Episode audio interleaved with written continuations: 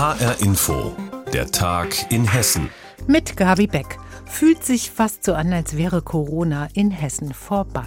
Ab morgen jedenfalls scheint hier fast alles wieder normal zu sein. So zumindest kann man die Pressekonferenz von Ministerpräsident Volker Bouffier zusammenfassen, zu der er heute zum Thema Corona-Maßnahmen geladen hatte. Im Gespräch mit Sebastian Schreiber hat unser Wiesbaden-Korrespondent Andreas Meyer-Feist die Neuigkeiten erklärt. Ja, das Interessante ist, ich habe weniger das Wort müssen gehört, aber viel das äh, Wort sollten. Also wir müssen nicht aufpassen, wir sollten es aber tun, weil Corona eben nicht vorbei ist. Und da gibt es noch ein paar Pflichtregelungen, da müssen wir tatsächlich aufpassen, zum Beispiel wenn es um die Quarantäne geht. Wenn wir infiziert sind, dann müssen wir uns weiter isolieren, aber wir brauchen uns auch dann nach fünf Tagen nicht mehr freitesten, sondern können einfach so raus. Voraussetzung ist natürlich, dass man keine Symptome hat. Wenn es die noch gibt, mhm. müssen wir eben noch ein bisschen warten. Das ist ein großer Punkt. Es gibt noch ein paar strenge Regelungen für äh, Leute, die in Kliniken arbeiten und bei den Schulen soll eben auch alles fast wieder normal laufen. Keine Testpflicht mehr. Also Lehrer und Schüler, Lehrerinnen und äh, Schülerinnen, die nicht geimpft sind, die brauchen sich nicht mehr testen zu lassen. Und äh, dafür werden aber noch kostenlose Tests in den nächsten vier Wochen ausgegeben für Leute, die auf Nummer sicher gehen wollen.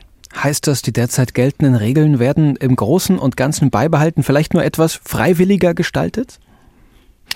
Also so kann man es sehen. Man muss aber auch ganz klar sehen, dass es in bestimmten Bereichen eben auch noch Pflichten gibt, die äh, etwas härter sind. Zum Beispiel für medizinisches Personal, da geht es nicht so einfach, dass man eben daheim bleibt und sich nicht freitesten muss. Da ist Freitesten Pflicht und das muss dem Gesundheitsamt auch gemeldet werden. Aber hier hat das Land eben festgestellt, es gibt viele Leute, die einfach fehlen in den Krankenhäusern und da heißt es eben jetzt fünf Tage reicht und dann eben die Freitestung und dann dürfen diese Menschen dann auch wieder arbeiten in den Kliniken, wo sie gebraucht werden. Das ist ein ganz wichtiger Punkt, der bleibt. Aber sonst, wie gesagt, äh, Bouffier sagt das ganz klar, es kommt auf Freiwilligkeit an. Wir wissen nicht, wohin die Lage geht, in welche Richtung die Lage geht, aber wir können den Leuten, die nach draußen drängen, die endlich wieder zusammenkommen wollen, den können wir nicht irgendwie dauernd mit Verordnungen kommen. Das muss einmal ein Ende haben. Das ist die Stoßrichtung der Landesregierung. Andreas, die allgemeine Maskenpflicht in Innenräumen, die ist längst gefallen. Die Quarantäneregeln sind ja schon erleichtert und gelockert worden. Gibt es irgendwann gar keine Regeln mehr oder müssen wir uns eventuell wieder auf den Rückwärtsgang einstellen, härtere Regeln, wenn sich die Lage, wie ja auch schon von Bundesgesundheitsminister Lauterbach befürchtet, wieder verschlechtern sollte?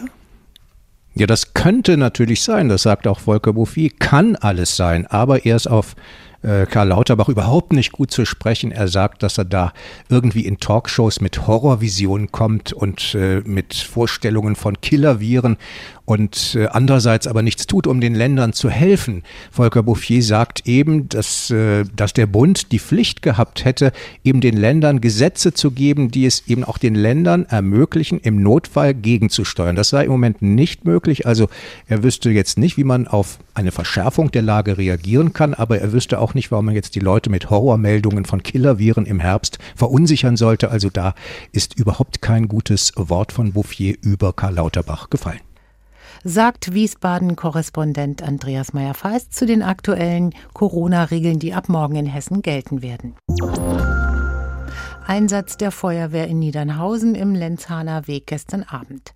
Eigentlich war ein Chemiestudent nur damit beschäftigt, ein bisschen herum zu experimentieren, aber zu Hause. Und dann lief alles ziemlich aus dem Ruder, bestätigt HR-Info-Reporterin Saskia Klingelschmidt. Sie hat sich den Einsatz von der Feuerwehr erklären lassen. Und zwar, weil der Mann, übrigens ein 22-jähriger Chemiestudent, wohl eine Reihe an Chemikalien zu Hause bei sich herumstehen hatte. Du hast es gerade gesagt, er hat damit experimentiert. Das war gestern Abend so kurz vor elf. Der 22-Jährige hat angeblich versucht, Folie aufzulösen und dabei soll wohl eine gewöhnliche Haushaltsreiniger angewendet worden sein. Es war mal heute Morgen die Rede von einem Toilettenreiniger. Das hat sich jetzt noch nicht bestätigt. Im Laufe dieses Experimentes ist dann aber ein Glasbehälter zerbrochen. Der Mann hat sich an der Hand verletzt, er hat sich geschnitten und den Rettungs Rettungsdienst geholt und der kam wohl nicht allein. Und auf die Frage, ob Feuerwehr und Polizei auch vor Ort waren, hat sie uns Folgendes geantwortet. Ja, ganz genau. Und zwar zur Vorbeugung sind die mitgekommen und die haben geschaut, was ist da eigentlich los in der Wohnung. Und die Einsatzkräfte haben dann Folgendes vorgefunden. So berichtet das Matthias Dörr, der Gemeindebrandinspektor. Es gab eine gewisse Menge von Chemikalien, die in geschlossenen Gebinden waren. Teilweise konnten wir die Stoffe identifizieren, teilweise aber auch nicht. Und aufgrund der nicht einzuschätzenden Situation werden wir die Stoffe ins Freie bringen bzw. abtransportieren durch ein Fachunternehmen. So die Feuerwehr. Laut der Polizei hat der Mann die handelsüblichen Chemikalien ganz legal erworben, aber, und das ist jetzt eben der Punkt, er hat sie nicht sachgemäß gelagert. Das heißt, man wusste nicht so recht, was ist das jetzt eigentlich für ein Zeug und deswegen musste das jetzt erstmal weg. Zur Sicherheit wurden die Nachbarn auf derselben Etage auch gleich mal in Sicherheit gebracht. Elf Menschen kamen in einem Hotel unter heute Nacht. Eine Spezialfirma sowie der Gefahrstoffzug des Rheingau-Taunus-Kreises rückte auch an und hat bis heute Morgen so fünf, halb sechs etwa diese Sachen verstaut und eingelagert. Und jetzt wird geschaut, ob da tatsächlich ein Delikt vorliegt. Praktisch hat der 22-Jährige etwas getan, was eben irgendwie schwierig ist.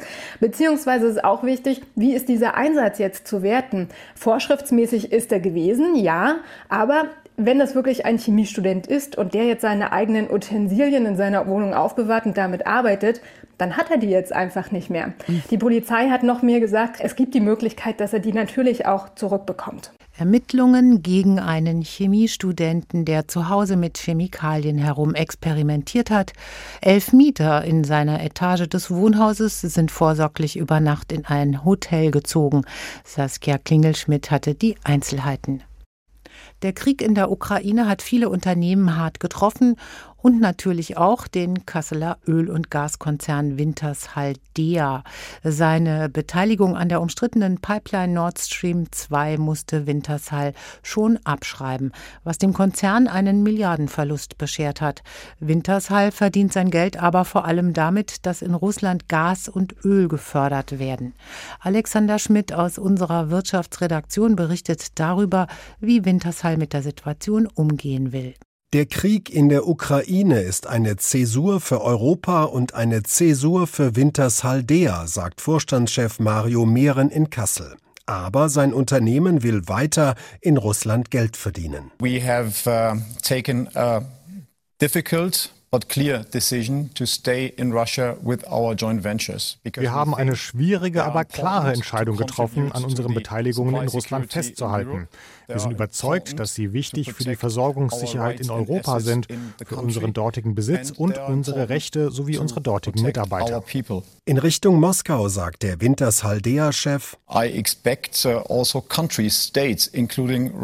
ich erwarte von Staaten, auch von Russland, dass sie Vereinbarungen, Verträge und Investitionsschutzabkommen einhalten und respektieren, die sie mit der Bundesrepublik Deutschland unterzeichnet haben. Wintershaldea gehört zu 70 Prozent dem Chemiekonzern BASF.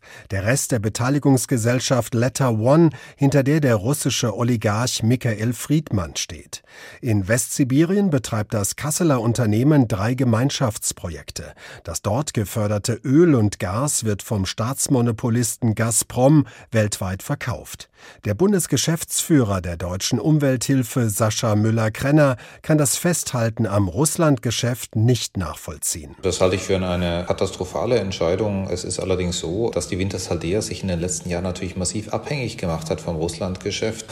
Jetzt äh, die Hälfte der Gasproduktion des Konzerns kommt aus Russland. Beim Öl ist es ein Drittel. Dem Unternehmen gehören ja auch Teile der Nord Stream 1 Pipeline und insofern wird da noch gut Geld verdient und das Unternehmen kann wirtschaftlich gar nicht darauf verzichten. Seine Beteiligung an der Ostsee-Pipeline Nord Stream 2 hat Wintershaldea inzwischen abgeschrieben und auch Teile seines Russlandgeschäfts. Den daraus entstandenen Verlust von einer Milliarde Euro kann das Unternehmen gut wegstecken, denn es verdient im Tagesgeschäft wegen der weltweit hohen Nachfrage und der extrem gestiegenen Preise glänzend. Allein in den ersten drei Monaten fast 670 Millionen Euro. Das ist knapp viermal so viel wie vor einem Jahr.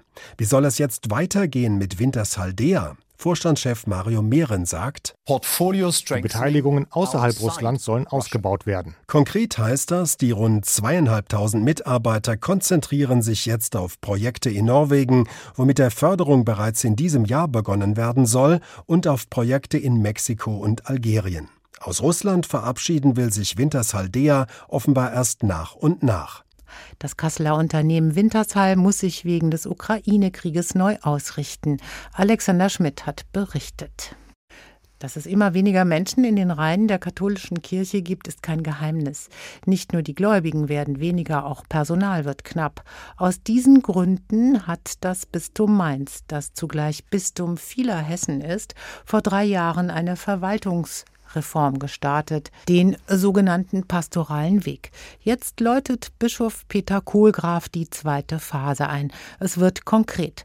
Was das bedeutet, berichtet Anne-Kathrin Hochstrat. Die katholische Kirche im Bistum Mainz wird ihre Strukturen deutlich verändern. Ab August gibt es in Gießen, Offenbach, der Bergstraße oder auch in der Wetterau keine Dekanate mehr. Die waren in der Verwaltung bislang zwischengeschaltet. Jetzt wird umgestellt auf Großpfarreien, erklärt Bischof Peter Kohlgraf. Wir werden aus bisher 120 Pfarrgruppen, die es bisher gab, also auch Zusammenschlüsse von Pfarreien, 46 Pastoralräume benennen oder sie sind benannt, die dann bis 2030 Schritt für Schritt in 46 neue größere Pfarreien überführt werden. Natürlich dann mit den Strukturen einer Pfarrei auch. Die Gemeinden vor Ort bleiben aber bestehen, versichert der Mainzer Bischof. Aber sie sollen sich in der Pfarrei wie in einem Netzwerk organisieren, Aufgaben teilen. Das soll besonders die Pfarrer entlasten und doppelte Strukturen abbauen. Was es bedeutet, ist, dass wir in eine Form von Ortsgemeinde kommen werden, wo nicht mehr jede Ortsgemeinde alles leisten muss. Das überfordert ja jetzt auch schon manche kleine Ortsgemeinde, sozusagen das ganze pastorale Programm aufrechtzuerhalten. Sondern in diesem Zusammenspiel der verschiedenen Gemeinden und Kirchorte kann es dazu kommen, dass eine Gemeinde auch sagen kann, wir setzen hier bei uns diesen Schwerpunkt und den bedienen wir. Dabei geht es vor allem um die erweiterten Aufgaben. Jugendarbeit zum Beispiel. Was welche Gemeinde macht und welche Kirche vielleicht auf lange Sicht keine Zukunft hat, das entscheiden die Gemeindemitglieder selbst. Der pastorale Weg läuft nämlich demokratisch ab. Die Dekanate haben zum Beispiel mitbestimmt, welche Pfarreien es geben wird. Dass etwa der gesamte Odenwaldkreis nur aus einer Pfarrei bestehen wird, ist auch eine Entscheidung der Menschen vor Ort, macht Susanne Bahner deutlich. Sie ist Vorsitzende der Laienvertretung im Bistum der Diözesanversammlung. Dass trotzdem nicht alle Gläubigen die Veränderung gut finden, ist ihr aber auch klar. Wir haben versucht, das wirklich so zu durchdenken, dass wir sagen können, da können wir die Menschen mitnehmen. Dass nicht jedem alles recht ist, das ist klar. Viele Menschen wollen am liebsten, dass es so bleibt, wie es schon immer war. Und das ist sehr verständlich. Aber äh, wir wissen auch, dass das so einfach nicht mehr sein kann, weil es diese Kirche, diese Volkskirche, die es in den 50er, 60er Jahren gegeben hat, die gibt es halt einfach nicht mehr. Katholisch sein, das wird sich verändern. Auch deswegen wurde im Bistum Mainz diese Reform angestoßen. Wie die Kirche der Zukunft aussieht, sollen auch die Gläubigen vor Ort mitbestimmen. Einiges wird sich schon bald sichtbar ändern. Gemeinden können zum Beispiel statt wie bisher von ausschließlich männlichen Priestern bald auch von Frauen geleitet werden. Offiziell beginnt nun die zweite Phase des pastoralen Weges in der katholischen Kirche. Anne-Kathrin Hochstrat hat uns erklärt, wie genau. Und das war der Tag in Hessen mit Gabi Beck. Mehr Infos aus Hessen gibt es auch immer auf hessenschau.de.